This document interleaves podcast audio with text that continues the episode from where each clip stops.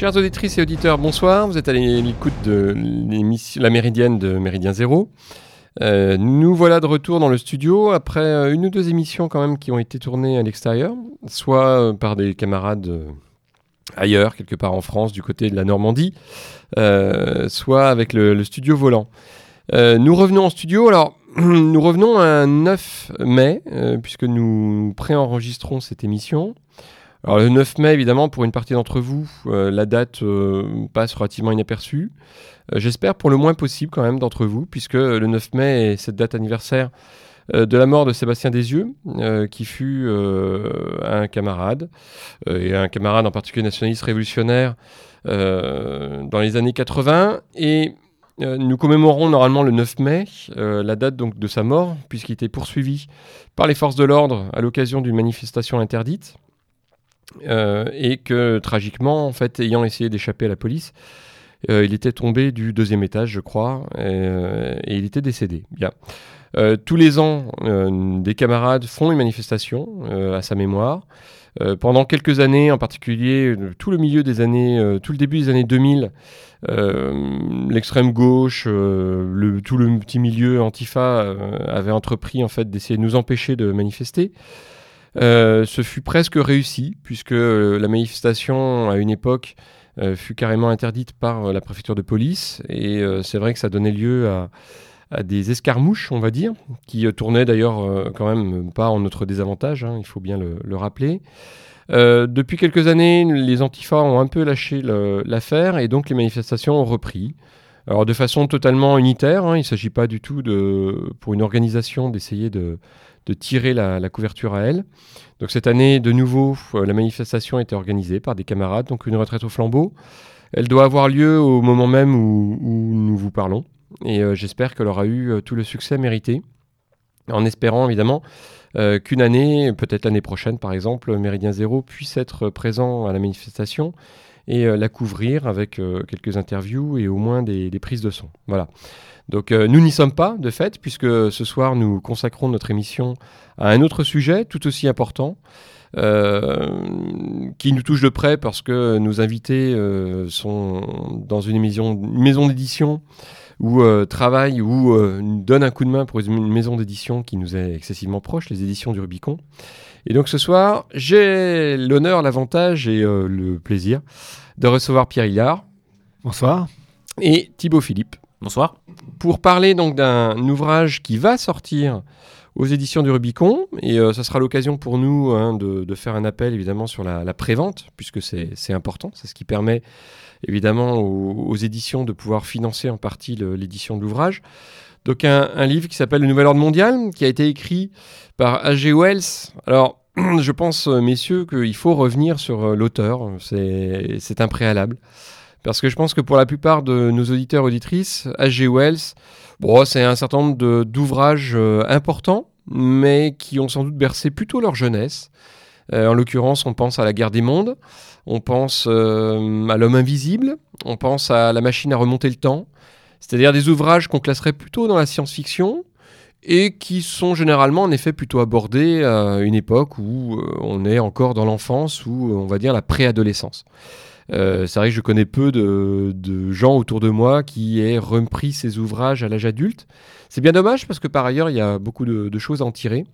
Il se trouve que G. Wells n'a pas eu qu'un qu'une carrière d'écrivain en tant que tel. Il a eu des engagements euh, politiques très très clairs.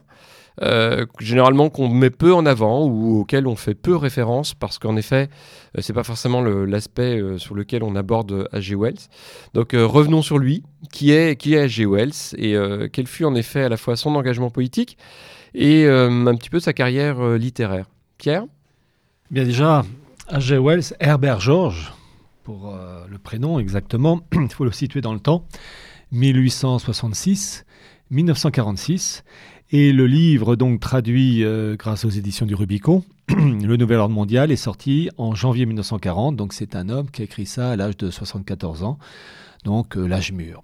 Alors, A.G. Wells est d'origine sociale euh, modeste. sa mère était femme de ménage, son père, il a fait plusieurs métiers, il a entre autres dirigé des magasins de, je crois, je crois de porcelaine, enfin, des, il fait du sport aussi. Mm, donc, origine sociale modeste, il a aussi, euh, il faut, vous savez, pour euh, connaître quelqu'un, il faut connaître ses, ancêtres. Euh, je dis qu'il y a l'ADN d'un point de vue biologique, mais aussi l'ADN de l'âme. Et on est toujours tributaire du comportement psychologique, religieux, affectif de son père, de sa mère, de ses grands-parents paternels et maternels. Et pour l'aspect spirituel, il faut se rappeler que la mère d'A.G. Wells était protestante et son père un libre penseur. Et c'est un couple qui en plus ne s'entendait pas vraiment, euh, ils ont vécu ensemble, euh, ils se supportaient, et puis à un moment donné ils ont fait chambre à part et ils ont euh, vaqué leurs occupations. Donc c'est un homme qui était marqué par une enfance aux idées libérales, aux idées de primauté de l'homme, libre penseur, et sûrement avec un déficit euh, affectif, puisqu'il a vécu une enfance euh, pas évidente avec des parents qui ne s'entendaient pas, avec les répercussions dans la vie du couple et des frères et sœurs. C'est un enfant qui a fait des études ensuite euh, au collège, je veux dire, normaux, mais ce qui est intéressant, c'est que, étant intelligent, il a fait en particulier des études de biologie. Et c'est ça qui m'a toujours frappé dans le mondialisme. Ces gens-là sont tous liés entre eux, soit par des mariages, soit par des liens d'amitié, soit par des liens professionnels. Et A.G. Wells, étudiant en biologie, va avoir comme professeur, un professeur d'ailleurs pour qui il aura une sympathie, et ce sera une sympathie réciproque, un certain Thomas Huxley, le grand-père d'Aldous Huxley, auteur du Meilleur des mondes, sorti en 1932, et dont le frère, Julian Huxley, euh, lui aussi, comme le frère et comme le grand-père Thomas Huxley, eugéniste, biologiste, darwinien, sera le premier patron de l'UNESCO et jouera un grand rôle aussi dans la création du fameux institut, promouvant la protection de la faune et la flore, le WWF. Euh, je tiens à préciser une chose, la protection de la faune et la flore, c'est une chose normale et encouragée, mais dans leur esprit, dans l'esprit de ces personnes-là, la protection de la faune et la flore, euh, ça, a un sens exagéré de déesse mère, de Gaïa. C'est-à-dire que c'est la, divinité, la nature qui prend le pas sur la transcendance. Et donc, pour revenir à Tom Huxley, euh, c'était un darwinien, on l'appelait même le bulldog de, Darwin. Il va marquer le jeune A.G. Wells et ensuite, ce dernier, avec différents métiers euh, quand il se lance dans la vie active, va écrire des bouquins, l'île du docteur Moreau, etc. Donc on, déjà, on voit un début de transhumanisme, puisque c'est quand même quand on lit les, hommes mutants avec des, organes d'animaux associés à des corps humains. Et en fait, on voit déjà le mot transhumanisme.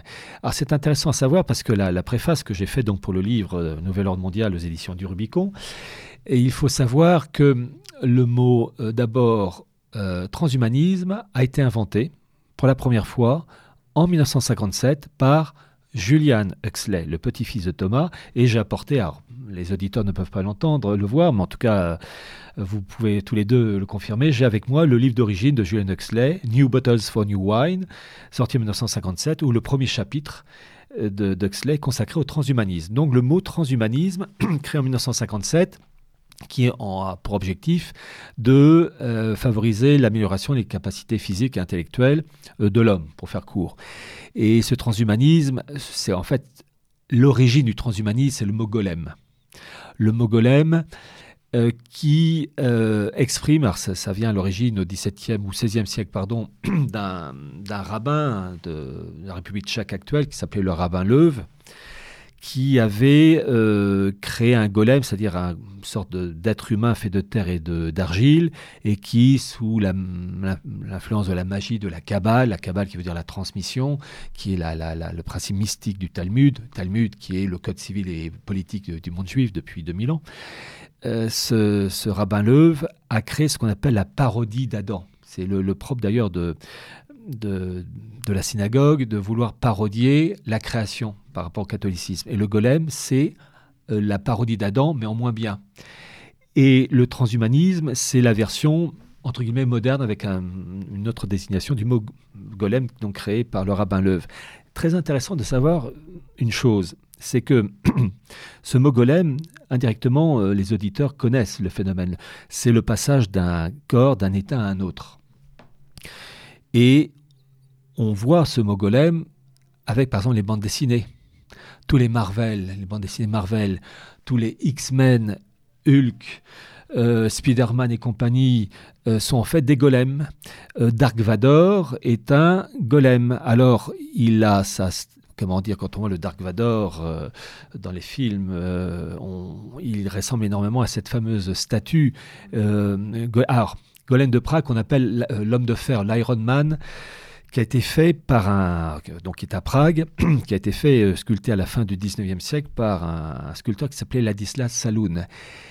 Et chose très intéressante, cette statue Iron Man qui raconte l'histoire d'un homme qui, euh, à qui on jette un sort, qui est passé d'un homme normalement constitué à une statue de, fer, telle qu'on la, voit euh, à Prague, a été faite par Ladislas Saloun, qui est lui-même l'auteur, outre de cette statue, de la statue du rabbin Leuve, mais aussi la statue du premier grand réformateur avant Luther et Calvin, euh, qui a été brûlé d'ailleurs en 1415, euh, Jean Hus, qui en fait du protestantisme avant l'heure hein, et qui voulait la démocratisation de l'Église. En fait, c'est Vatican II avant l'heure.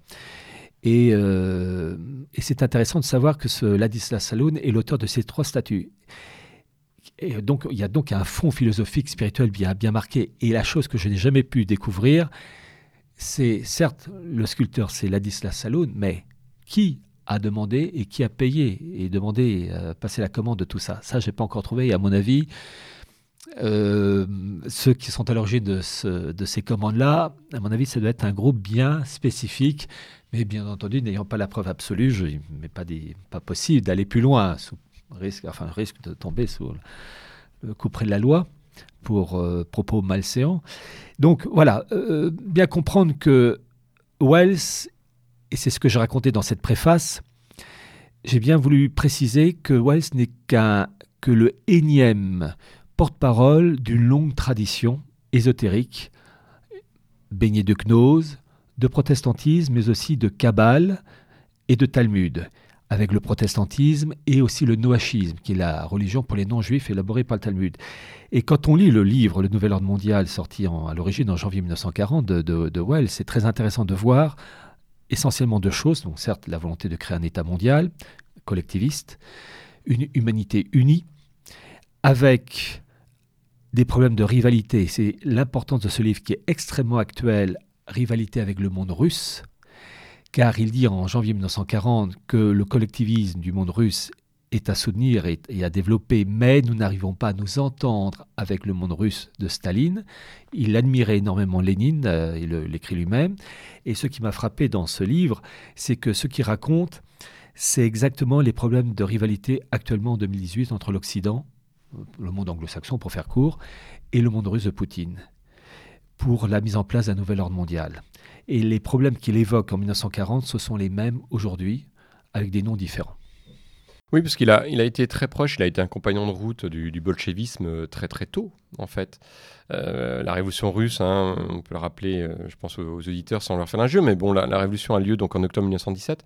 Et, et Wells, dès les premières années, dès 1918 ou 1919, je crois, peut-être 1920, mais dans les premières années en fait qui, euh, suivent la Révolution, il est l'un des, rares auteurs euh, occidentaux à, aller en, Russie, qui deviendra donc en 1922 l'URSS, et donc à, adhérer d'une façon ou d'une autre euh, au communisme. Alors, ça va de temps en temps sur certaines de ses biographies.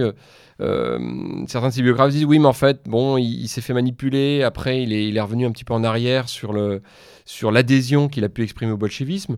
Euh, globalement, il n'y a jamais eu de, condamnation en tant que telle. Ah non, euh, pas dans le Nouvel Ordre Mondial. Dans le Nouvel Ordre Mondial, c'est d'ailleurs tellement explicite qu'on le met en quatrième de couverture. Je vais, je vais lire la petite citation, c'est la quatrième. Plutôt que de faire un résumé, c'était tellement explicite qu'on a choisi de mettre celle-là. Il dit, donc en 1940, âgé, nous devons réaliser qu'une fédération politique sans une collectivisation économique concomitante est vouée à l'échec. La tâche du pacifiste qui désire vraiment un nouveau monde de paix consiste en une révolution profonde, non seulement politique mais aussi sociale, plus profonde encore que celle entreprise par les communistes en Russie. La révolution russe a échoué, non par son extrémisme, mais par son impatience, sa violence et l'intolérance de ses débuts, du fait d'un manque de vision à long terme et d'insuffisance intellectuelle. La révolution cosmopolite pour un collectivisme mondial, qui est la seule alternative au chaos et à la dégénérescence de l'humanité, doit aller bien plus loin que la révolution russe. Elle se doit d'être plus minutieuse et mieux conçue, et son accomplissement requiert un objectif bien plus héroïque et inébranlable. C'est-à-dire qu'il considère que la révolution bolchevique a été une sorte de brouillon, mais qu'il faudrait reproduire en la perfectionnant, mais il ne la remet pas du tout en cause euh, dans ses fondements. Non, non, mais je pense que c'est euh, au niveau de certains de ses biographes, c'est vrai que le, c'est plus une gêne sur cet engagement qu'un reflet de la réalité exacte, hein, ça c'est clair. Ah bah, vous savez, des personnes qui, devant la réalité, font tout pour, euh, la, dissimuler. Euh, quelquefois, je, cite cet exemple parce que pour la préface, j'ai, eu un, je vais pas dire un malin plaisir, mais enfin une volonté quand même de, l'écrire, de rappeler que Charles de Gaulle, qui est porté au pinacle comme le grand patriote, eh bien le 16 juin 1940, lisait à Paul Reynaud un texte écrit de la main de Jean Monnet, l'agent américain, pour lancer une, union franco-britannique. Et la chose ne va pas se faire puisque Paul Reynaud est destitué le soir même. C'est Pétain qui prend la suite. Donc, euh, il est toujours bon de, rappeler certaines choses. Les gaullistes qui portent De Gaulle au, pinacle, bon, bah, non. Euh, euh, c'est, je ne sais plus quel, euh, je crois que c'est le cardinal de Bernis qui disait euh, il faut tout calculer, ne, ne, pas tout craindre. Donc il faut tout voir et tant pis s'il y a des choses désagréables, même pour certains comme pour A.G. Wells qui refuse d'admettre certaines choses. A.G. Wells, d'ailleurs il le dit dans, dans son livre Le Nouvel Ordre Mondial, il a rencontré Lénine avec qui il a sympathisé et qu'il a apprécié. Concernant Staline, il considère Staline comme quelqu'un d'honnête, dans son collectivisme et tout en n'allant pas jusqu'au bout.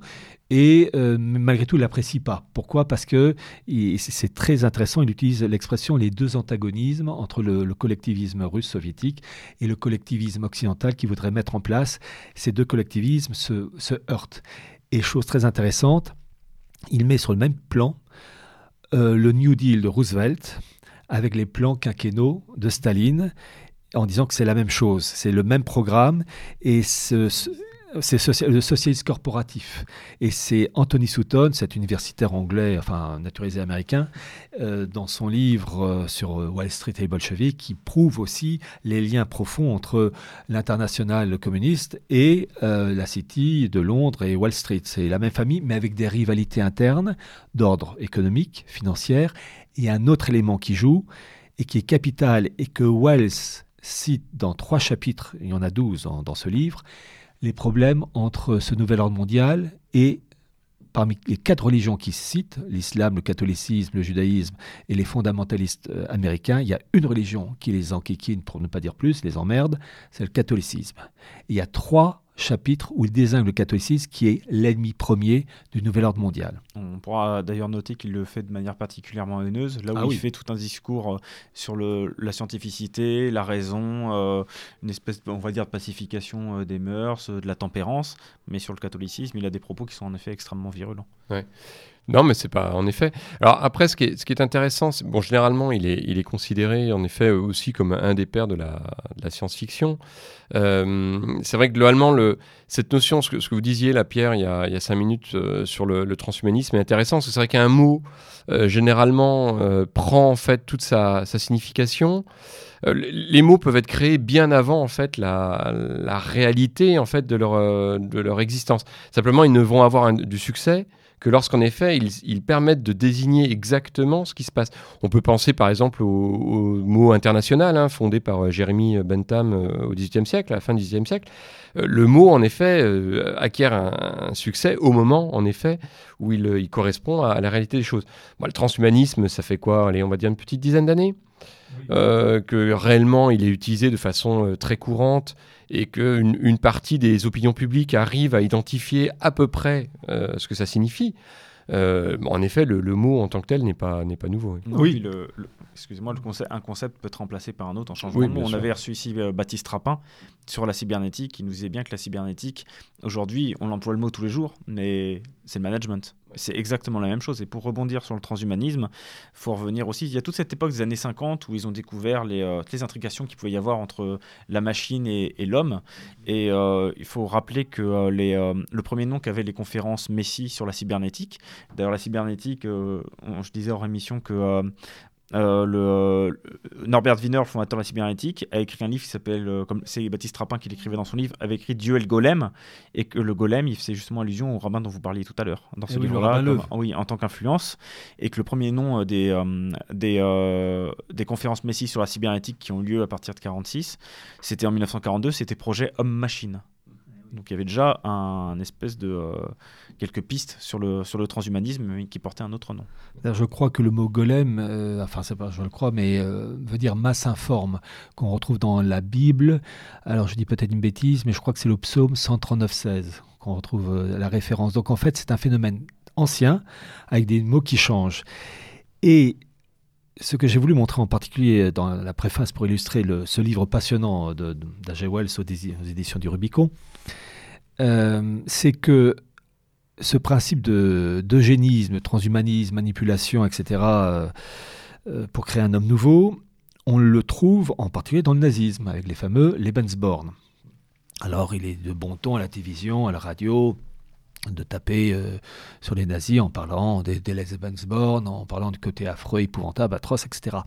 Alors, moi, j'ai cité effectivement les Lebensborn comme un, prototype de, volonté d'amélioration de, la race humaine, euh, avec les méthodes scientifiques de l'époque, mais j'ai aussi apporté des preuves que ce n'était pas un, principe purement nazi, qui avait été repris en particulier par des scientifiques et des médecins et des spécialistes juifs en particulier, et j'ai mis la référence dans, la, préface, le fameux Fertility Institute euh, du docteur Steinberg, juif américain, où euh, il suffit d'aller sur leur site, on peut sélectionner sans problème le sexe de l'enfant et la couleur des yeux. Comme bienvenue à Gataka. C'est bienvenue à Gataka.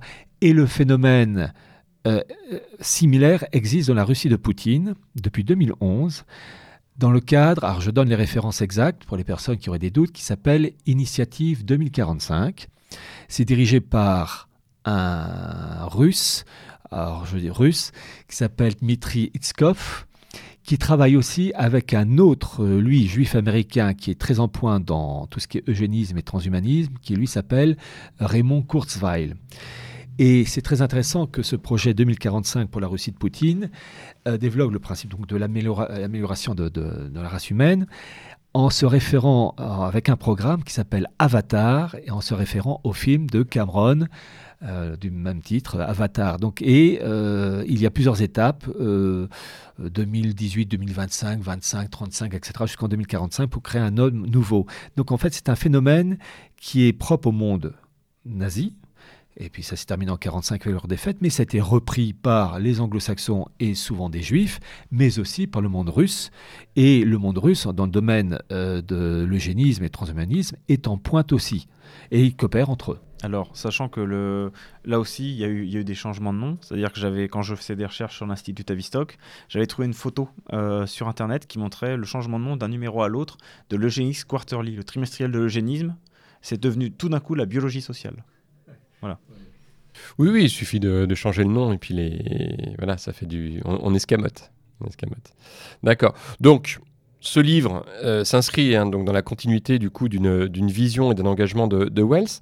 Par contre, évidemment, euh, ce qui est quand même intéressant du, point de vue des éditions du Rubicon, c'est le fait que ce livre est un inédit, euh, qui n'a jamais été traduit en français.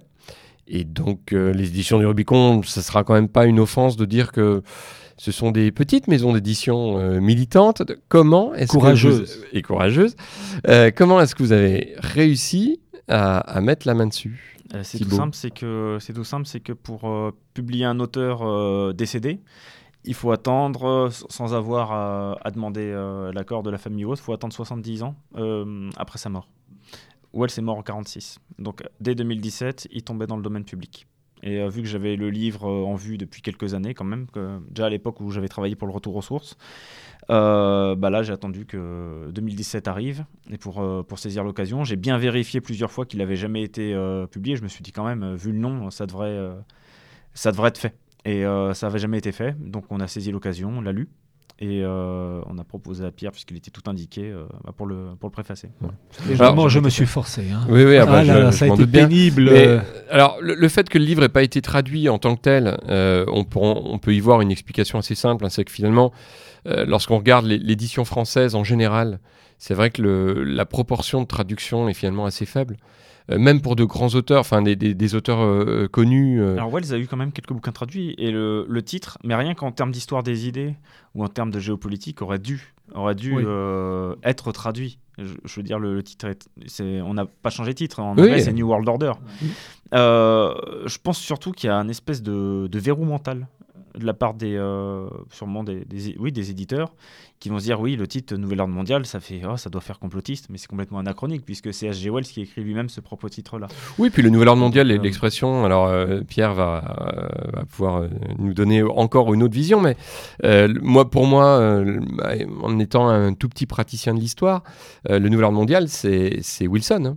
Euh, à ma connaissance, le premier président des États-Unis à l'utiliser, euh, c'est Wilson euh, à la fin de la, Première Guerre mondiale. Alors, l'expression Nouvel Ordre mondial a été inventée, à ma connaissance, la première fois en 1914 euh, par H.G. Wells dans son livre La destruction libératrice, qui a été, donc sorti en 1914 et réédité aux éditions Gramma, une maison d'édition bruxelloise sortie en 1997, je crois, et qui raconte l'histoire d'une guerre mondiale violente. Et suite à cette guerre mondiale, euh, les survivants, les dirigeants survivants euh, se mettent autour d'une table pour mettre en place ce nouvel ordre mondial instaurant une république mondiale hein, dans, le texte. Et effectivement, il faut voir que vous citiez Wilson, Wilson va être euh, l'employé, parce qu'il ne faut jamais oublier que les hommes politiques, peu importe le parti politique, et actuellement que ce soit... Trump, Merkel, May, euh, Theresa May et puis Macron ne sont que des employés d'oligarchie, mais d'oligarchie qui entre elles se tapent, entre elles. Il y a des l'État profond n'est pas un bloc. Il y a des rivalités internes, comme le monde juif n'est pas un bloc. Il y a des factions juives qui se tapent entre elles et méchamment. Et Wilson appartenait à une branche, la branche euh, Wilson, la branche internationaliste, euh, globaliste qui euh, voulait instaurer une gouvernance mondiale. Et pour cela, il faut citer en particulier un, Américain, enfin un Américain, le colonel House, qui était l'éminence grise du président Wilson et qui va jouer un rôle énorme, enfin un rôle déterminant pour la création de la SDN.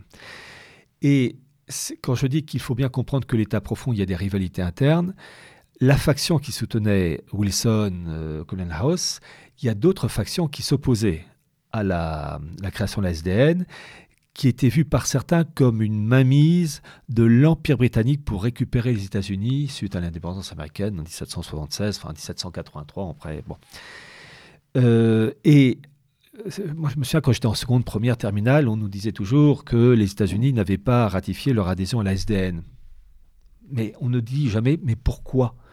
Parce qu'il y a des sénateurs américains, et il y a un, nom qui m'échappe malheureusement, mais euh, c'est dans mon livre Atlas du mondialisme, euh, qui se sont opposés à l'adhésion de, des États-Unis à la SN. Pourquoi? Parce qu'il y avait, je crois que c'était l'article 10, qui stipulait que tout État membre adhérent de la SDN et qui était attaqué devait être protégé par tous les autres États membres de la SDN. Et euh, ben, les États-Unis, cette frange euh, américaine politique de l'État profond disait mais si ces intérêts des États-Unis, euh, comment dire, si les États-Unis ne sont pas euh, concernés par les problèmes de cet État, on va engager nos hommes pour rien. Donc non, on doit rester à l'écart. Et donc cette frange-là a réussi à, comment dire, à faire plier l'autre branche mondialiste, celle incarnée par Wilson et Colin House. Donc bien comprendre que ces rivalités internes, autant de Wilson, existent toujours à notre époque. Et Trump et fait partie d'une branche mondialiste, et en particulier, je, le cite dans, dans la préface, euh, Trump se définit, et c'était en avril 2017, dans je vous donne la référence, euh, un journal important, c'était dans le Wall Street Journal, comme nationaliste et globaliste. C'est-à-dire qu'il veut que les États-Unis pèsent lourd dans un cadre unifié et non pas la méthode Obama-Bush où les États-Unis sont euh, les premiers dans un monde unipolaire. Et en cela, Trump se rapprocherait plus du mondialisme, de, ça je choquer certains, euh, de, de Poutine, qui lui est un mondialiste euh, planétarien qui veut un nouvel ordre mondial, comme il l'a dit en 2014 lors de son discours de Valdaï, où il, dit dans son discours Je suis pour le nouvel ordre mondial politique, économique, juridique, avec une ONU modernisé, mais avec une répartition des intérêts de chacun respectée. Et Trump semblerait, je dis bien avec beaucoup de prudence, en disant qu'il est nationaliste et globaliste, se rapprocher de, la vision mondialiste planétarienne de Poutine, à la différence des néoconservateurs qui, eux, euh, veulent euh, tout le gâteau pour eux en sachant que le milieu néoconservateur, c'est un milieu essentiellement juif, style euh, Richard Pearl, Paul, Paul Wolfowitz, etc. Donc ce sont des rivalités et des guerres internes. Bah, c'est vrai qu'après, bon, vous citez le, nom de, Bush, par exemple. C'est vrai que l'expression, ensuite, elle a fait florès de nouveau au début des années 90, euh, après euh, la chute du mur la disparition de, l'URSS, euh, lorsqu'en effet, elle a été utilisée de façon assez massive par le, gouvernement des, des États-Unis, qui à l'époque était donc dirigé par Bush père. Et Sarkozy aussi a utilisé l'expression nouvelle ordre mondiale en 2008-2009. Vous pouvez voir la vidéo lorsqu'il présente ses vœux devant les ambassadeurs, où il dit que rien ne pourrait rien pour arrêter euh, la mise en forme ou la mise en place du nouvel ordre mondial. Voilà. Ils ont tous euh, euh, le discours de Macron il y a quelques jours, enfin quelques semaines aux États-Unis. Il parle pas de nouvel ordre mondial, mais il parle d'un ordre mondial. Je crois que c'est l'expression. Il dit pas nouvel ordre, il dit ordre mondial.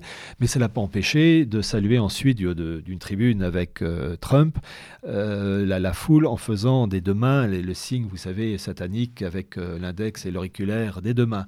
Et c'était sur le site de la Maison Blanche mais vraiment euh, souriez, vous êtes filmé. C'était bon euh, parce que euh, il faut bien comprendre, quand on lit Wells en particulier dans donc, ce Nouvel Ordre Mondial aux éditions du Rubicon, eh bien, il faut bien comprendre qu'il y a des, raisons économiques, des raisons financières, mais des raisons spirituelles. Et H.G. Wells n'est que, que l'héritier d'un long courant ésotérique, philosophique, où se mêle, je vous dis, à la fois protestantisme, la Kabbale, le noachisme. Et une chose aussi que j'ai faite, et j'avoue que je suis content d'avoir trouvé cette information, parce qu'il m'a été possible de prouver d'une certaine manière que les mots AMUX qui nous accablent aujourd'hui en France et en Europe, parce qu'on est français mais aussi européen, euh, c'est que ces mots sont euh, la technocratie et l'immigration extra-européenne.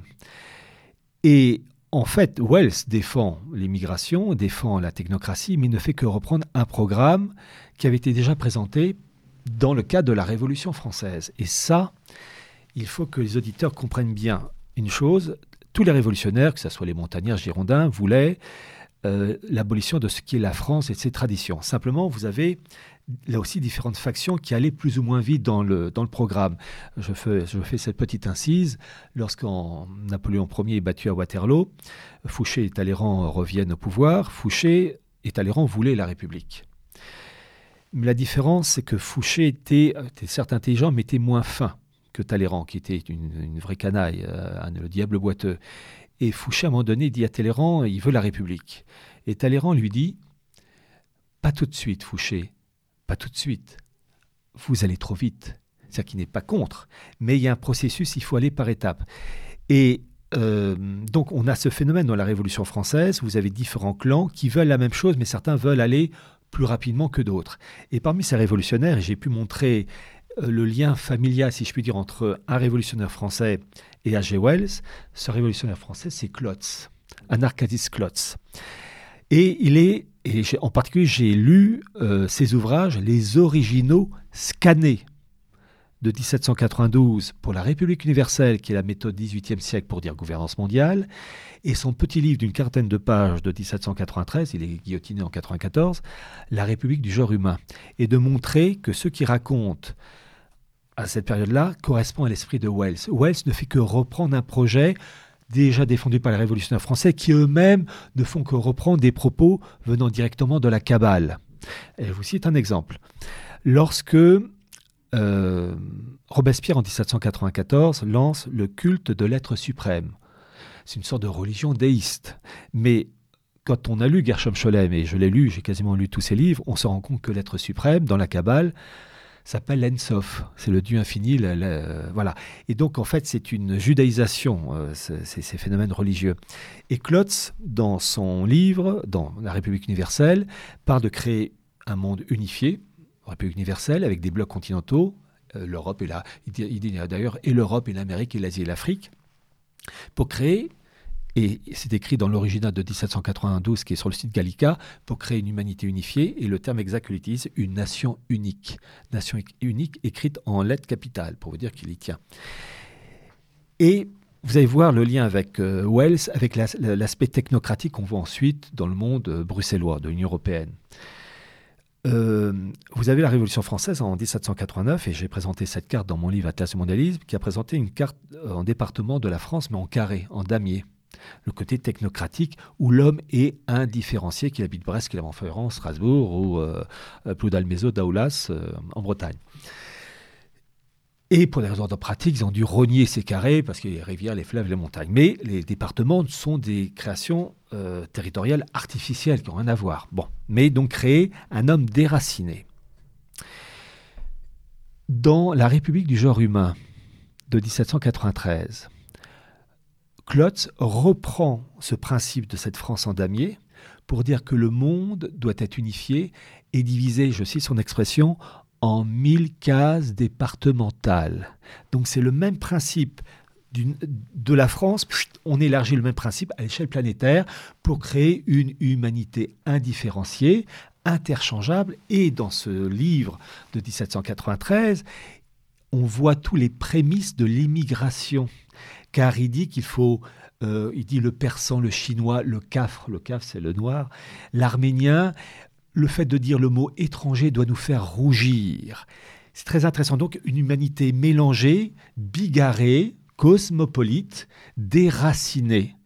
Et dans un cadre euh, technocratique en carré, ou en tout cas se rapprochant d'un truc, en tout cas où il n'y a plus de référents historiques, traditionnels, comme la province. Bon.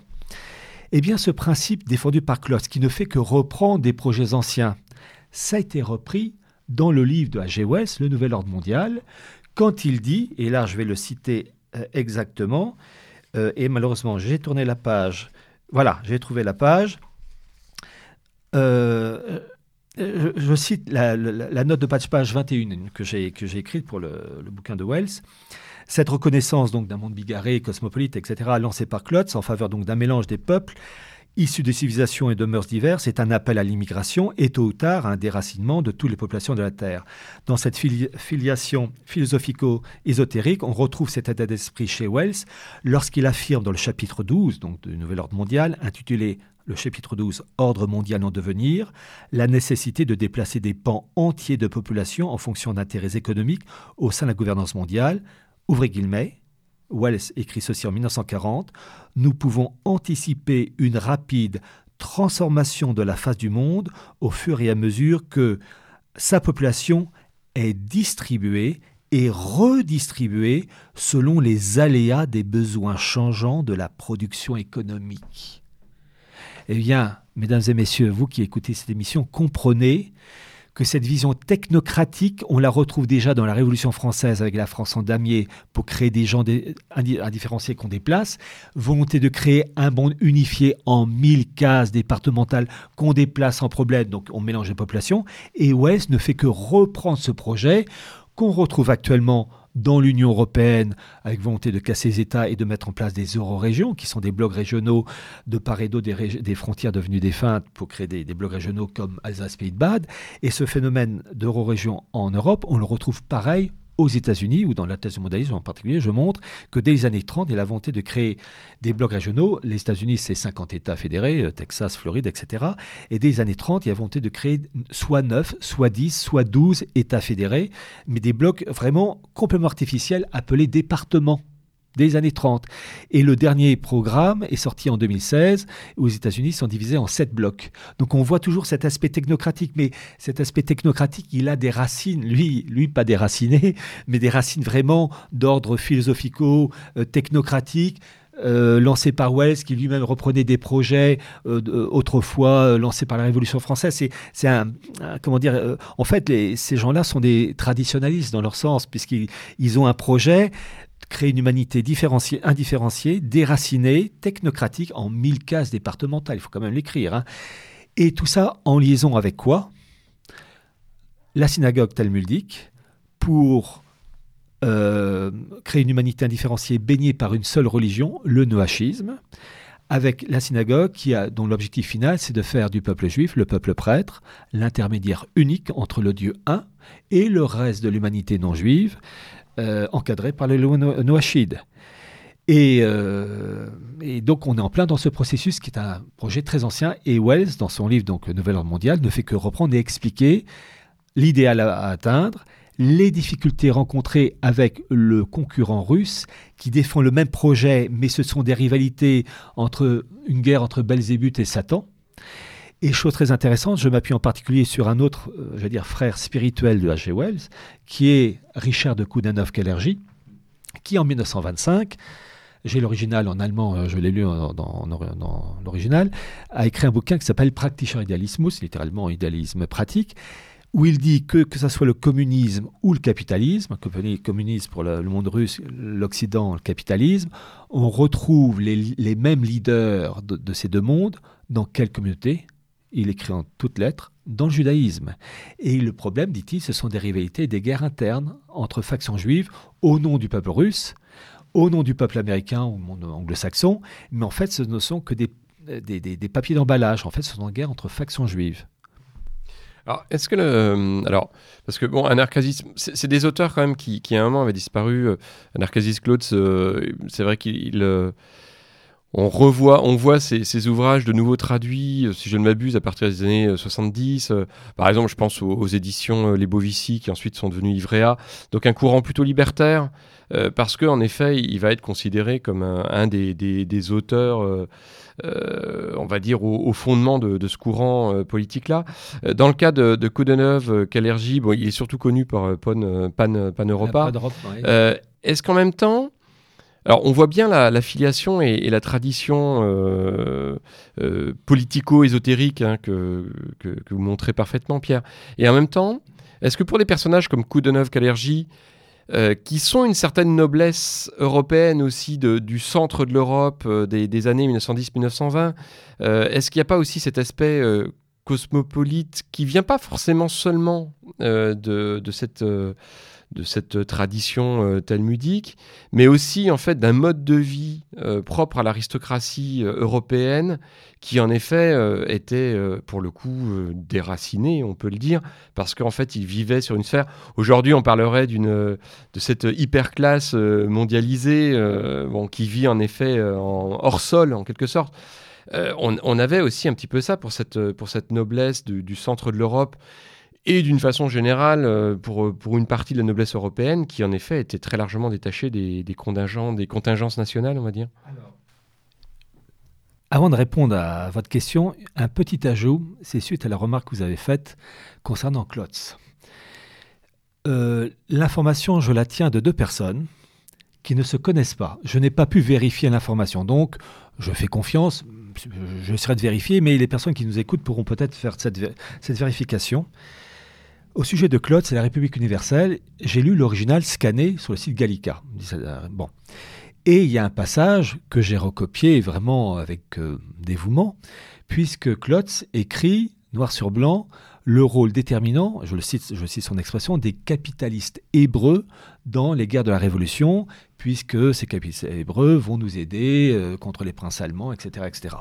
Et il dit que ces capitalistes hébreux tiennent tout, euh, l'armement, la distribution, enfin verrouillent tout, et donc euh, il dit avec eux on va faire du bon boulot. C'est donc sur l'original de 1792. Eh bien ce passage-là il y a deux personnes qui avaient le bouquin euh, réédité des années 80, 90, 2000, je ne connais pas les dates et je n'ai pas les noms des maisons d'édition, qui m'ont dit que ce passage-là, qui dans l'original de 1792, il a sauté dans les éditions euh, papier actuelles. Bon, donc ça montre que ça en kikine et il faut toujours aller à la source. Bon. Pour répondre à votre question au sujet de, de l'ami Koudanov, alors déjà, il faut savoir que c'est un Eurasien de père autrichien. Son père, euh, je crois que c'était Heinrich de Koudanov-Kalergi, appartenait à la grande noblesse austro-hongroise, mais sa mère était euh, japonaise. il est né à Tokyo, euh, Koudanov. Donc, à la différence déjà de l'aristocratie austro-hongroise qui avait une vision balkanique des choses, de par ses origines et sa naissance à Tokyo, Koudanov avait une vision planétaire. Alors, c'est vrai que la, la noblesse, les, noblesses, qu'elles soient austro-hongroises, espagnoles, françaises, allemandes, avaient, de par leur mariage, euh, des visions quand même beaucoup plus larges que le paysan du coin, pour, sans, vouloir être péjoratif. Il n'empêche qu'il y avait un patriotisme. Je pense déjà, ne serait-ce que les rois de France. Les rois de France, 9 cas sur 10, épousaient des princesses étrangères, et n'empêche que les enfants qui naissaient de ces unions défendaient la France plus ou moins habilement, parce que les rois de France ont été plus ou moins à la hauteur, faut pas non plus se voiler la face, même si je suis royaliste convaincu, euh, Saint-Louis était quand même mieux que Louis XV. Hein, bon. Mais, euh, il n'empêche que la diversité n'empêchait pas l'enracinement. Et on peut dire aussi que ces, monarchies et ces aristocraties de l'époque euh, se faisaient la guerre, etc. Mais il n'y avait pas, ou moins en tout cas, ces guerres acharnées on lançait des peuples entiers contre d'autres peuples, comme en 14-18 ou en 39-45. Euh, on restait entre gens de bonne famille, on se tape entre nous, on se permet pas n'importe quoi parce qu'on est bien élevé, il y a une certaine tenue. Euh, il y a aussi les lois de l'Église, alors ça, ça remonte à plusieurs siècles, on ne se battait pas. Euh, lorsque, par exemple, Philippe Auguste a dû se battre à, Bouvines, je crois que c'est le 27 juillet 1214, je crois que c'était un dimanche. Normalement, impossible de faire la guerre le dimanche. Mais il a eu une dispense de la part du pape, puisque le pape se rendait compte que les ennemis du roi de France euh, voulaient la guerre à tout prix. Et donc, on voit, il y avait encore un art de la guerre, on ne faisait pas n'importe quoi, on respectait. Euh, donc la diversité des, des, liens matrimoniaux n'empêchait pas malgré tout une défense des intérêts de quand on, en règle générale. Euh, je vais vous dire une chose, regardez nos hommes politiques. En règle générale, ils sont, euh, je pense à Macron, Sarkozy, Hollande, Chirac, ils sont officiellement bien du cru, bien, bien français. Sarkozy, par exemple. Bon, mais, euh, mais n'empêche, pour trahir les intérêts du pays, il n'y a pas mieux qu'eux. Euh, quand on voit un Macron qui va recevoir au mois de mai prochain, mai 2018, le prix Charlemagne, qui est la plus haute distinction donnée aux personnes œuvrant en faveur de la construction européenne. Je rappelle que celui qui a reçu le premier prix Charlemagne en 1950, c'est Richard de Kounanov-Kalergi. L'ont reçu Jean Monnet, Churchill, Tony Blair, euh, Giscard d'Estaing, Angela Merkel et Clinton en 2000. comme c'est curieux. Et Henry Kissinger aussi. Et il y a eu deux papes qui l'ont reçu. Euh, en 2004, c'est Jean-Paul II. Et en 2016 ou 2017, c'est euh, ce qu'on appelle le pape François. Donc c'est révélateur de voir ces prix ont été donnés à des, à des soit de bons Français, soit de bons Allemands, soit de bons Italiens mais qui en fait trahissent les intérêts de la France, de l'Italie, de l'Allemagne, etc. Angela Merkel trahit les intérêts de l'Allemagne. Quand elle fait venir plus d'un million d'immigrés euh, en Allemagne, c'est comment tuer l'Allemagne? Ben, On fait venir un million d'immigrés.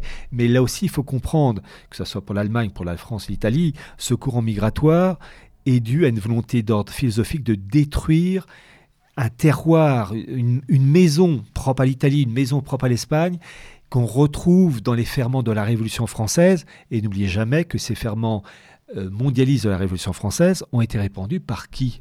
Par Napoléon Ier, qui a répandu la vérole euh, dans tous les États euh, de l'Europe. Et l'Angleterre était déjà marquée, mais elle, depuis le XVIIe siècle, avec la bascule du monde juif des Pays-Bas, enfin les Provinces-Unies, avec Menasseh Ben Israël et, comment il s'appelle, Cromwell, euh, et donc le monde juif a intégré euh, le, monde anglo-saxon et que le monde anglo-saxon est un outil de la synagogue depuis cette époque. Donc il y a déjà l'esprit internationaliste. Et l'Angleterre est un pays, le monde anglo-saxon est un pays mm, lui aussi, euh, comment dire, quand on, sait qu'à Londres, je crois qu'il y a plus de 50% de la population de Londres qui n'est pas blanche. Et je crois que c'est pareil pour Francfort c'est révélateur. je vais vous citer un autre exemple, j'ai eu l'occasion de le dire lors de, de certaines conférences les partis euh, dits euh, patriotes, je bien dits patriotes, comme le Front National, et quand je dis Front National, que ce soit Marine Le Pen ou l'ancienne version avec Jean-Marie, euh, ils se disent patriotes, mais ils sont jamais foutus, quand ils parlent de l'immigration, de parler de l'élément clé et scientifique qui permet, et Marine Le Pen s'est bien gardé de le faire devant Macron lors du débat présidentiel, avec le fameux test de la drépanocytose. Vous avez le site officiel. La, drépanocytose, c'est une maladie qui touche les globules rouges et il est écrit en toutes lettres euh, que cela touche quel type de population Les Esquimaux Non. Les Malgaches Non. Les Coréens Non. Cela touche les populations d'Afrique du Nord et les populations subsahariennes. En début du fait que les races n'existent pas. Voilà, c'est curieux. Hein. Euh, vous êtes un peu ironique, Thibault. Euh, et, mais bien comprendre que ce, et on a les chiffres, les, derniers chiffres de l'année 2016, en sachant que donc c'est l'AFD-PHE, c'est l'Association française de dépistage et de prévention des handicaps de l'enfant, qui travaille main dans la main avec le ministère de la Santé, qui publie chaque année un rapport pour la France métropolitaine, région par région, pour les dom-tom. Alors par exemple, Mayotte, c'est 100% des naissances à avoir le test, c'est étonnant. Mais quand vous savez que, euh, par exemple, pour l'année 2016, euh, la France, il y a eu 40, presque, chiffre arrondi, 40% des naissances en France à avoir ce test.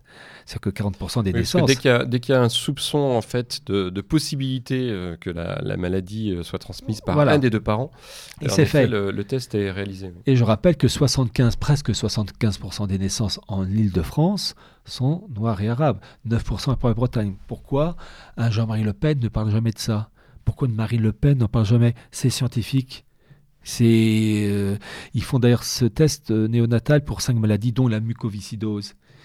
Pourquoi ces, partis dits patriotes, qui en fait ne le sont pas, puisque ce sont des partis républicains, je rappelle, on ne peut pas s'en sortir, nous Français, avec un Front National, et quand je dis Front National, peu importe son nom d'ailleurs, que ce soit Marine Le Pen ou Jean-Marie Le Pen, si on reste fidèle aux principes de 89, qui par définition sont anti-France, technocratique, anticatholique et d'esprit mondialiste. Euh, Klotz le prouve par lui-même. Et donc on ne peut pas espérer un renouveau de la France en restant fidèle au principe de 89 qui la tue. Et le Front National, il a rendu service au système pour créer un épouvantail et permettre des élections de Chirac en 2002 et puis ensuite de, Macron euh, avec ses 65 ou 66% de, des voix face à, Marine Le Pen. Euh, Front National est un outil, mais ce n'est pas un, élément qui va sauver la France. Euh, pareil pour la nièce Marion, hein, parce que ce sont des, républicains et avec une mentalité libérale. Oui, oui, bah, on renverra comme les, auditeurs au, discours pour le coup de Marion Maréchal Le Pen aux États-Unis. Hein. Euh, où il y a quand même un certain nombre de choses, d'éléments qui, montrent là aussi une orientation. Si on revient sur le livre, donc c'est à la fois une analyse, c'est vrai, de la, situation donc euh, au début de la guerre, d'accord On est en, 1940. Euh, quelle, prise en compte fait Wells du contexte quand même de 1940. La guerre a éclaté, hein, en tout cas en Europe depuis un an, en Asie à ce moment-là depuis trois ans. On a un accord euh, germano-soviétique euh, qui, à ce moment-là, euh, anesthésie en partie l'Europe orientale au niveau du, conflit. quel regard est-ce qu'il porte sur, sur cette guerre qui a déjà éclaté à ce moment-là? Alors déjà, savoir que le livre est sorti en janvier 1940, donc le livre a été écrit pour l'essentiel en 1939. Déjà ça. Donc on est en plein dans la période de la droite de guerre. Donc on est encore loin de Dunkerque, mai-juin 40. Là aussi, c'est à quelques mois près. Est-ce que Wells aurait écrit la même chose euh, de, mm, Enfin, en tout cas, sur le fond, oui, ça c'est sûr, mais les relations avec le monde russe, en sachant que le monde russe était allié à l'Allemagne nazie. Alors, la marotte, c'est le mot que j'utiliserai pour, euh, pour Wells, c'est son obsession russe. Il le dit, il le répète sur plusieurs chapitres, nous devons nous entendre avec le monde russe, soit en, limitant, mais il n'apprécie pas toujours le, modèle sur certains aspects, soit en faisant mieux qu'eux, et toujours dans le but d'aboutir, il cite son expression, euh, l'expression de, de Wells, à une entente mondiale avec les Russes. Et c'est très intéressant parce que ce parallèle, c'est le même avec, par exemple, euh, le monde américain. Je cite entre autres un haut diplomate américain qui, en avril 2014, donc un mois après l'annexion de la Crimée par Poutine, il s'appelle toujours, il n'est pas mort, Christopher Hill, Hill, H-I-2-L, dit que le nouvel ordre mondial est mort avec Poutine car il n'arrive pas, il ne veut pas intégrer le nouvel ordre mondial des instances euro-atlantiques. Et en fait, c'est la même. Il, dit, euh, on partage le même but, mais on n'arrive pas à s'entendre avec la partie adverse. Et c'est ce que dit et répète Wells dans différents chapitres. Et je cite D'ailleurs, j'ai terminé euh, la, préface euh, par cette citation de, Wells. Euh, ah, je, cite, donc là c'est moi d'abord qui parle, les problèmes de notre temps sont similaires à ceux évoqués par G. Wells en 1940, dont les propos prennent une tonalité particulière, là je cite Wells, et la question véritablement fondamentale qui se posera pour le monde sera de savoir si nous suivrons la Russie ou si nous nous rassemblerons pour faire face ensemble à la grave logique de la nécessité et alors réaliser une révolution occidentale qui bénéficiera de l'expérience russe, réagira, en fonction de la Russie et mènera enfin à une entente mondiale. L'importance du monde russe. Et, et c'est peut-être l'élément le plus difficile euh, à faire comprendre, c'est que en plus des intérêts économiques, financiers et de partage des intérêts, il y a un aspect messianique dans l'histoire. Euh, vous avez une bagarre à mort dans les années 20 entre Staline et Trotsky. Trotsky-Bronstein. Et euh, Anthony Sutton a parfaitement prouvé et apporté les preuves que euh, Trotsky avait été soutenu par le monde de la finance anglo-américaine, City Wall Street. Et Trotsky-Bronstein, lui, voulait, en fait, c'était un, agent du Talmud de la Kabbale, il voulait une révolution planétaire. Dans son esprit à lui et de ses sbires, c'était créer une révolution sanglante pour aboutir à un, ordre nouveau via un chaos. Euh, destruction libératrice, comme aurait dit Wells en 1914, Ordo ab chaos, ou, comme le disent aujourd'hui, enfin depuis un petit moment, la rédemption par le péché, euh, dans le milieu kabbaliste. C'est-à-dire qu'on fait un, mal en vue d'aboutir à, un mieux. Enfin, c'est bon. Et euh, euh, comment il s'appelle, Trotsky-Bronstein appartenait à cette vision et voulait appliquer. Et d'ailleurs, c'est absolument épouvantable.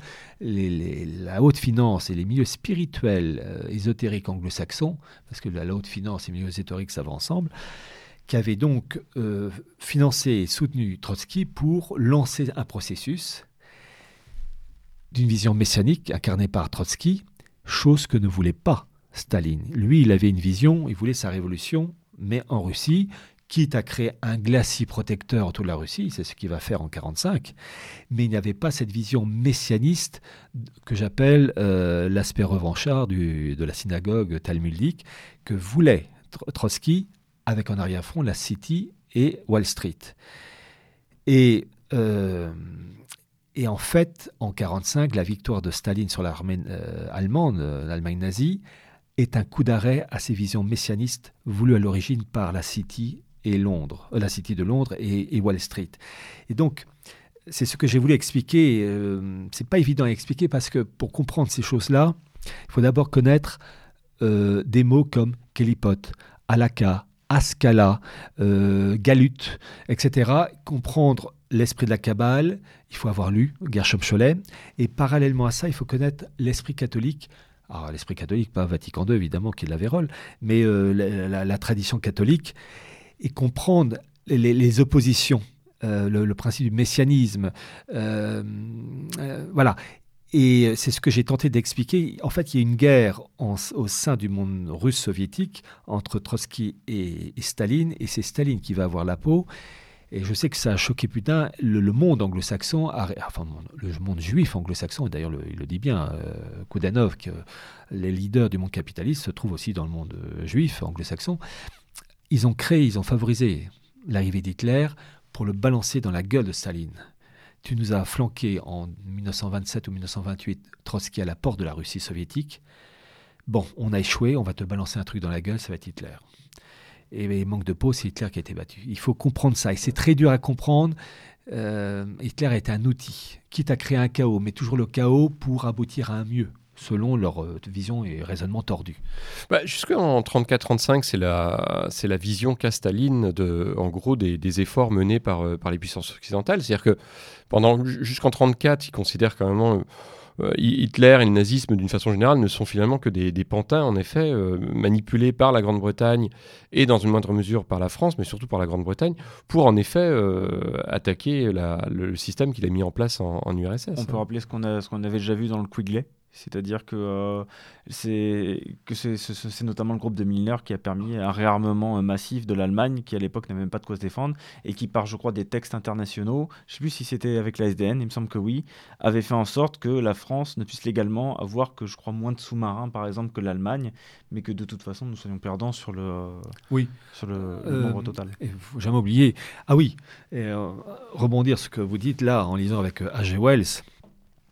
H.G. Wells, grande intelligence, euh, esprit marqué par euh, l'esprit talmudique kabbaliste et ésotérique, mais aussi un fantastique euh.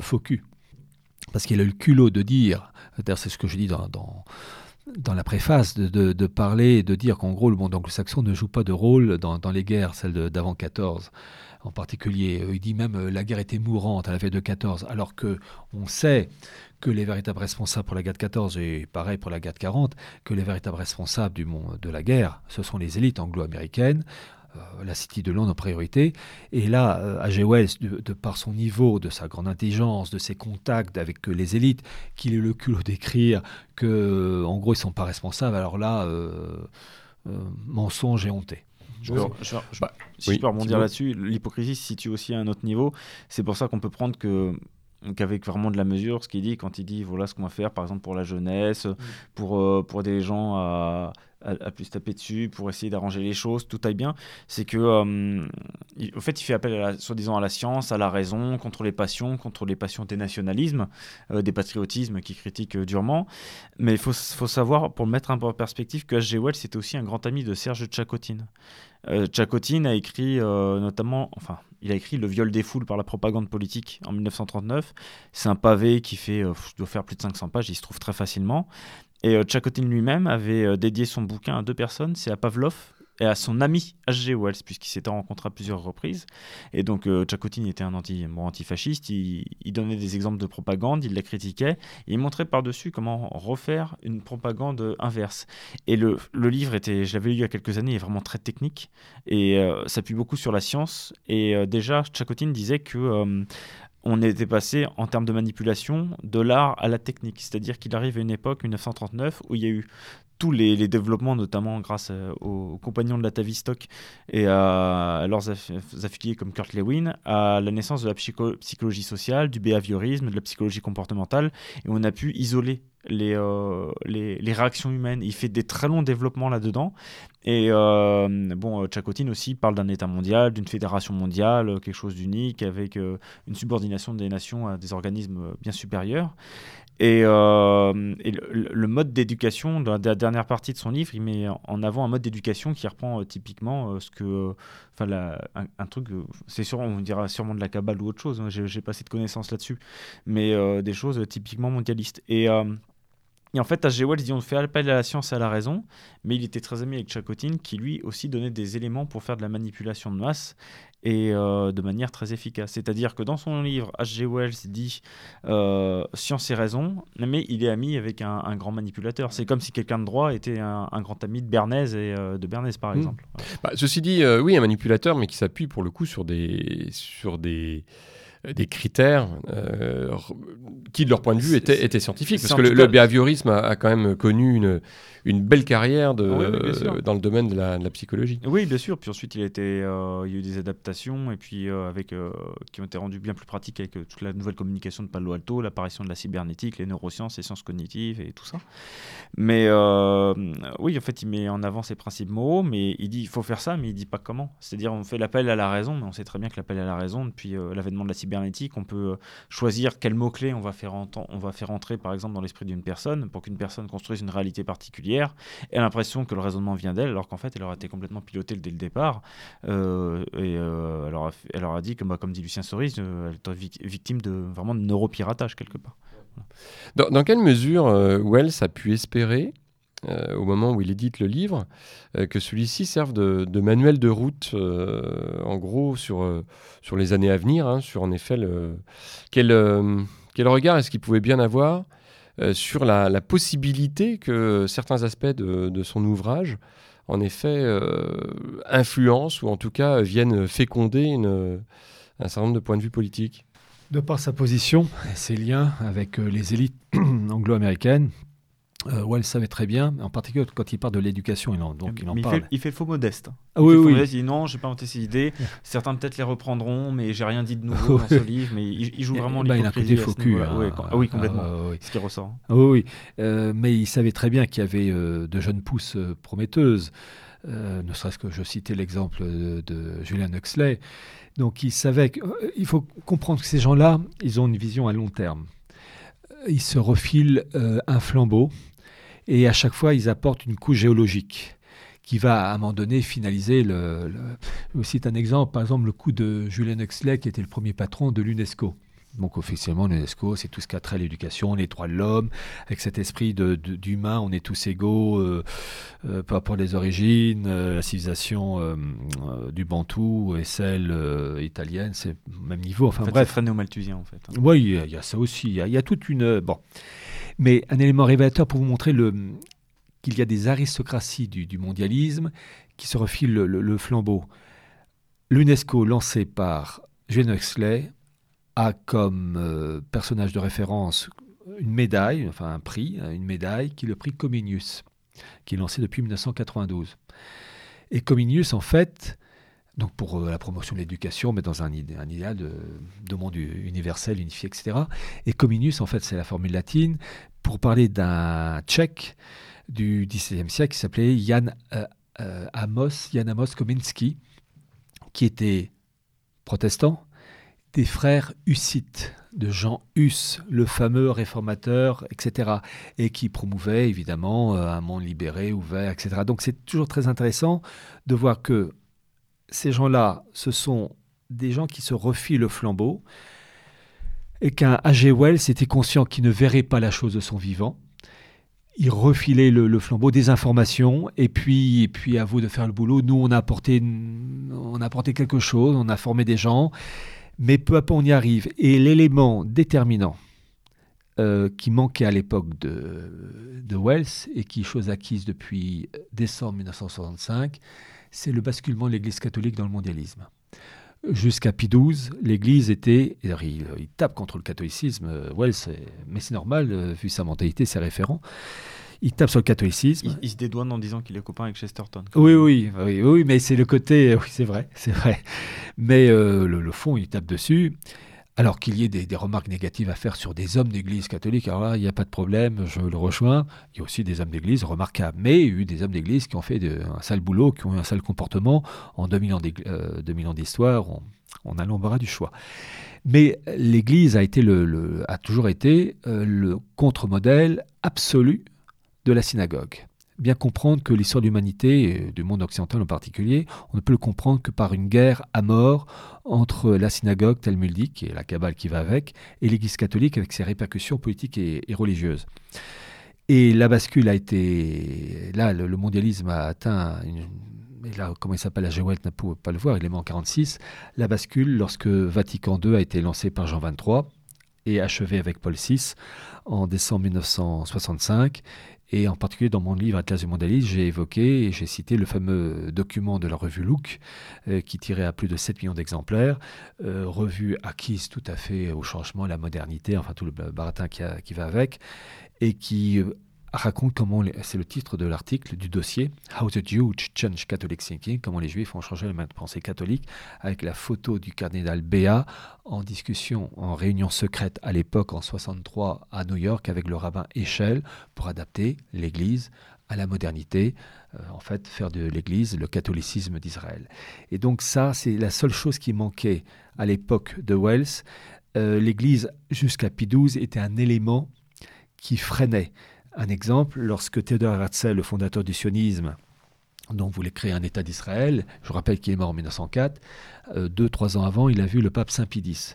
Et le pape Saint Pie eh bien, il a dit en gros à, Théodore d'aller se faire voir. Il n'a pas dit ça comme ça, mais en gros, il a dit que euh, tant que les Juifs n'avaient pas reconnu le Christ comme fils de Dieu incarné, il était hors de question de reconnaître un État juif. Donc bon, là, bon, bah, avec Vatican II, ça a été comment euh, Ça a été la révolution, puisque l'Église, avec euh, en particulier Jean-Paul II, ils ont rétabli les, liens diplomatiques avec Israël. Enfin bref, maintenant, ils sont oui, copains puis il y a comme toutes ces, tout, comment, ces, ces réunions œcuméniques. on, ne les compte plus tellement. et, et je rappelle cette chose absolument inouï. Euh, vous avez euh, un truc communique, comme vous dites, euh, judéo-chrétien pour l'amitié, bon, des bêtises de ce style. Et vous avez un bouquin qui a été écrit donc dans ce groupe entre juifs et cathos de l'Église, enfin de Vatican, qui a été préfacé d'une manière élogieuse par un cardinal à l'époque, dans les années 80-90, cardinal Ratzinger. Donc on voit que c'est l'anti Vatican II était le dernier verrou. Euh, euh, comment dire L'Église avant Vatican II était le dernier verrou. Il a sauté avec Vatican II. C'était le seul élément qui gênait encore euh, ces mondialistes de Wells. Depuis, ils ont humainement, je dis bien humainement gagné. Désormais, l'Église euh, conciliaire est complètement vérolée. François est là pour parachever et faire en sorte euh, que l'Église ne soit qu'une annexe de la synagogue et faire en, sorte ce que voulait déjà Jean Hus, le fameux réformateur euh, célébré euh, par les mondialistes, en particulier par Comenius, que je citais, le fameux éducateur de l'époque, de faire de l'Église une, une assemblée démocratique. C'est ce que voulait Jean Hus et ce que parachève François grâce à Vatican II. D'accord. Un des aspects du livre, c'est sa couverture. Euh, on peut en, dire un mot, puisque elle est non seulement très belle, mais euh, en plus, euh, on, peut, on peut lire un certain nombre d'éléments de, la couverture. Thibaut Un des éléments de. il y a eu diverses couvertures pour la, première, la première édition du Wells, mais il y avait tout simplement une, une terre dessus, tout simplement. Nouvelle Ordre Mondial, ils mettent une terre. Donc on a repris l'idée, mais surtout que Wells a été membre de la Société Fabienne. Pierre vous expliquerait sûrement mieux. Rue de 1903 1908. Et et euh, le premier logo de la société Fabienne, à une époque sûrement où il y avait moins d'accès à l'information et donc où ça passait un peu plus crème, comme on dirait aujourd'hui, euh, c'était un loup euh, qui porte une peau de mouton. Voilà. Tout un programme. tout un programme. donc l'idée, c'était de reprendre les mêmes éléments. Un petit clin d'œil à cette société Fabienne dont c'est parti Wells à l'époque où c'était un, un, grand eugéniste, puisqu'il l'a été aussi. Euh, il y a le, bah, notre traducteur Fabien qui a mis dans une note de bas de page d'ailleurs des propos euh, très choquants qu'avait, qu'avait tenu Wells sur l'extermination euh, ah de, certaines, de certaines personnes. Et pour pointer un peu l'ironie, donc on a mis ce, loup, ce, ce, loup habillé en mouton qui tient une terre avec sur son annulaire une, une bague qui représente alors le signe Peace and Love, mais vu que le, le doigt est inversé ici, ça fait, le, ça fait le signe inverse, c'est-à-dire le signe de la guerre. Et euh, dans l'autre main, il tient évidemment la, la colombe de la paix en, signe de paix universelle. Voilà, c'était ça complétait un petit peu, ça montrait un petit peu. Le, on a joué un petit peu sur la loi des contrastes en fait sur cette, euh, ah sur couverture. et aussi, euh, vu qu'on en fait on va relancer de manière bien plus durable et bien plus assidue le Rubicon maintenant.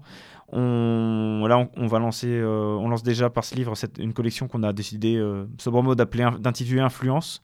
Donc ça sera le, premier livre. Et euh, on a décidé, euh, avec, avec le bon avis aussi de, Pierre Hillard, de mettre une, une chouette pour représenter cette collection en haut, puisque c'est la chouette est un des, animaux, un des, animaux pardon, maçonniques et bien bon représentant du mondialisme. Et je rajoute un petit élément pour appuyer vos dires, Thibault. Euh, c'est que cette chouette qui se trouve donc sur la couverture du livre, on la retrouve en tout petit, tout petit, tout petit sur le billet de 1 dollar en haut, euh, un angle du billet d'un dollar. Alors vous allez sur Google, vous tapez 1 euh, dollar chouette image et vous aurez la chouette reproduite. voilà. attention, hein, toutes les chouettes ne se valent pas parce que l'Institut Iliade, par exemple, a aussi une chouette sur, son, sur son logo. Et, ah. et bon, c'est pas du tout, du tout la même. Euh, ah bon? Ah, non. je, je, taquine.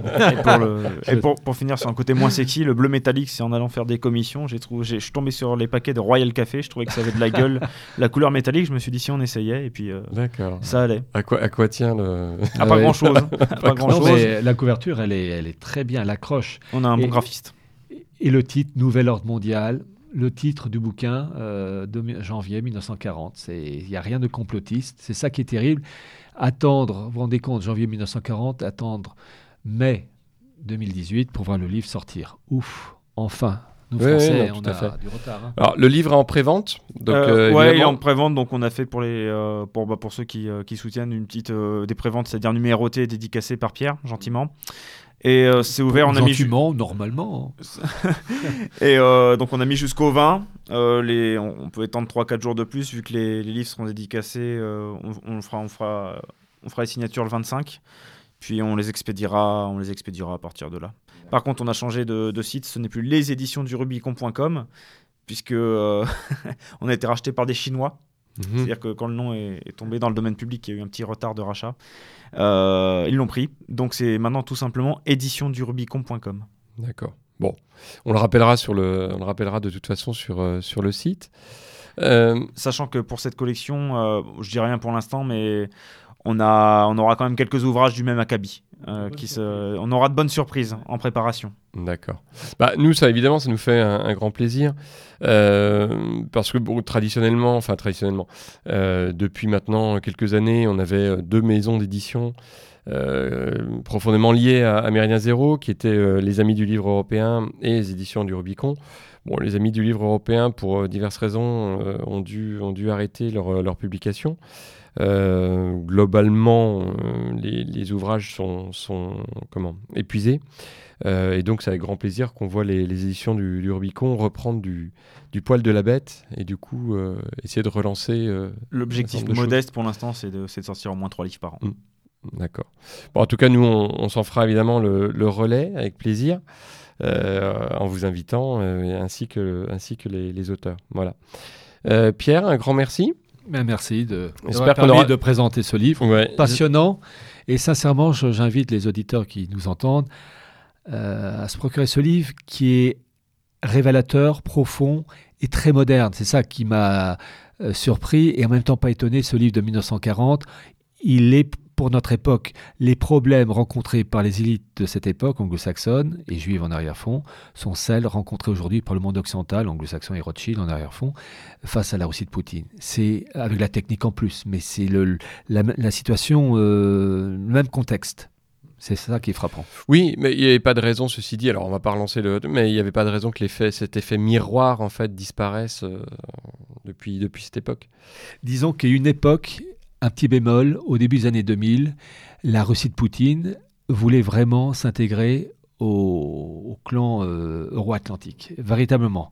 Il y a eu plusieurs tentatives, mais dans cette histoire, et on revient toujours à la même histoire, le mondialisme unilatéraliste, les anglo-saxons tout, le reste des miettes, et le mondialisme planétarien de Poutine qui lui voulait une répartition équitable des intérêts de chacun, au début des années 2000, les anglo-saxons, le clan Rothschild en, arrière-fond, il faut toujours raisonner comme ça, euh, ne voulaient pas ce partage équitable. Et Poutine a tenté, il a sincèrement tenté euh, d'intégrer, entre autres, au début des années 2000, la Russie à l'OTAN. Hein. il y a les, textes. Mais à un moment donné, face à l'intransigeance et la volonté des autres de dire bah, nous, on garde le gâteau et vous les miettes, bah, lui, il a dit non, je veux pas. Et la faction juive à ses côtés, la faction Lubavitch, du hassidisme, qui est la neutralisation du messianisme, qui n'est pas le même messianisme que le clan Rothschild. Là, ils se sont heurtés. D'accord. Très bien. Bah, merci à vous. Et puis, euh, bah, on, invite évidemment les, auditeurs à, à, à lire l'ouvrage. Un livre qui fait 14 euros. Oui. Voilà. Donc un livre tout à fait abordable, moins de 200 pages, 180. Ouais, je crois. Il fait 180. Voilà, c'est pas une brique, il coûte pas cher et on apprend beaucoup et c'est un livre qu'on peut garder et transmettre aux générations suivantes. Donc c'est un placement. Attention Pierre, hein, quand on se met à parler comme ça. Ah bah non mais euh, l'argent n'est pas un but mais un moyen. C'est la différence avec les autres. Très bien, merci. Et puis évidemment, hein, comme d'habitude, à l'abordage et pas de quartier. Et pas de quartier. Et pas de quartier comme on dit.